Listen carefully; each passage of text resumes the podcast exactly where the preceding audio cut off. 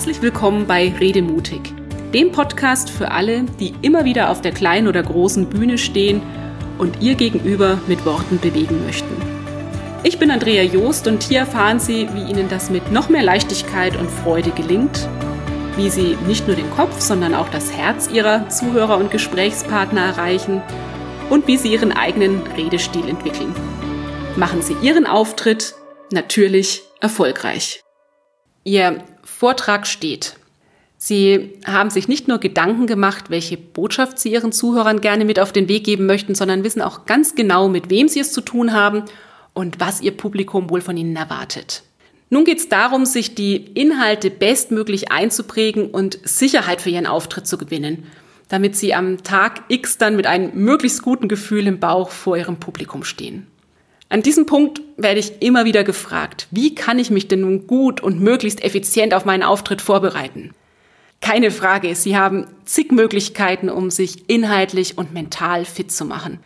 Ein richtig oder falsch gibt es da nicht, nur ein Ja, das funktioniert für mich oder Nein, das ist jetzt nicht meines. Unterm Strich hilft da wohl nur eins, ausprobieren. Um Ihnen Ihren Weg zu einer stimmigen Vorbereitung leichter zu machen, verrate ich Ihnen in der heutigen Redemutig-Episode fünf Schritte, die sich in meinem persönlichen Redealltag bewährt haben. Schritt Nummer eins, rein in die Birne. Es hilft nichts. Wenn Sie möglichst frei sprechen wollen, und das empfehle ich Ihnen immer, dürfen Sie Ihr Konzept erst einmal verinnerlichen. Während die einen ihre Inhalte Wort für Wort abspeichern, prägen sich andere einfach nur Stichworte ein. Welchen Weg Sie gehen, das ist eine Typfrage, aber beides ist erlaubt. Falls Sie jetzt über das Thema Auswendiglernen gestolpert sind und sich denken, das geht doch wirklich nicht, doch, das geht, wenn Sie es richtig machen. Und wie das funktioniert, dazu habe ich Ihnen in den Show Notes einen Link eingefügt. Übrigens, falls Sie sich die Lernerei ein bisschen einfacher machen möchten, hilft es, wenn Sie den Sprechtext aufnehmen und sich immer wieder anhören, zum Beispiel bei einem entspannten Spaziergang bei der Hausarbeit oder einfach gemütlich auf dem Sofa. So gehen die Botschaften Schritt für Schritt in Fleisch und Blut über. Ganz gleich, wie Ihre Lernstrategie aber aussieht, eines ist dabei total wichtig. Bitte behalten Sie unbedingt immer Ihren roten Faden im Auge und kümmern Sie sich ganz besonders um die Verbindungen zwischen den einzelnen Themen. Wenn Sie sich die besonders gut einprägen, schaffen Sie Anker, die im Fall der Fälle viel entscheidender sind als einzelne ausgefeilte Formulierungen. Sobald Sie das große Ganze abgespeichert haben, können Sie gelassen bleiben, wenn die Zuhörer mal anders reagieren als erwartet oder Sie selbst ins Holpern kommen. Sie wissen dann direkt, an welchem Punkt Sie zurückkehren und wie Sie trotzdem noch an Ihrem Redeziel ankommen. Schritt Nummer zwei. Reden lernt man durchs Reden. Es bringt gar nichts, wenn sie nur stumm vor sich hin lernen oder ihre Inhalte immer wieder leise brummelnd wiederholen. Sprechen Sie laut und stellen Sie sich beim Üben hin. Das ist ein ganz anderes Redegefühl, viel näher dran an der Echtsituation.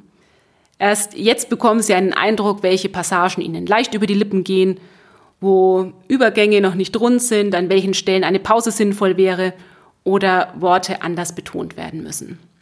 Und abgesehen davon, dass das laute Üben der einzige Weg ist, um sich mit Ihrer Präsentation wirklich vertraut zu machen, können Sie so auch gleich Ihre Redezeit abschätzen. Falls Sie jetzt einen besonders wichtigen Auftritt vor der Brust haben oder Präsentationsmarotten auf die Schliche kommen möchten, dann schnappen Sie sich doch mal Ihr Smartphone und drehen Sie ein Video. Denn auch wenn sich der Tipp hartnäckig hält, der Probelauf vor dem Spiegel, der funktioniert leider nicht sich selbst beobachten und gleichzeitig konzentriert sprechen, das ist fast ein Ding der Unmöglichkeit. Schritt Nummer drei lohnt sich gerade dann, wenn Sie mit einem neuen Thema unterwegs sind. Bauen Sie einen Verständnischeck ein und testen Sie an Kollegen, Freunden, Familienmitgliedern, ob Ihre Botschaft wirklich ankommt. Können Ihnen die Probezuhörer folgen? Ist der Ablauf logisch und sind die eingebauten Geschichten in sich schlüssig? Das Feedback nach solchen Generalproben ist richtig wertvoll, um Ihrer Präsentation den letzten Schliff zu geben. Ich selbst habe schon so manches Mal noch eine gute Geschichte mit auf den Weg bekommen oder einen spannenden Impuls, auf den ich selbst nicht gekommen wäre. Weiteres Plus dieser Testläufe, im besten Fall pushen Sie damit Ihr Selbstbewusstsein. Nämlich dann, wenn Sie plötzlich feststellen, dass Sie ganz locker und frei über Ihr Thema plaudern können, obwohl Sie eben noch das Gefühl hatten, dass Ihr Kopf komplett leer ist. Schritt Nummer vier, der Mediencheck. Es gibt immer wieder Redner, die zum Beispiel bewusst eine Sequenz am Flipchart einplanen, diese aber beim Üben konsequent aussparen.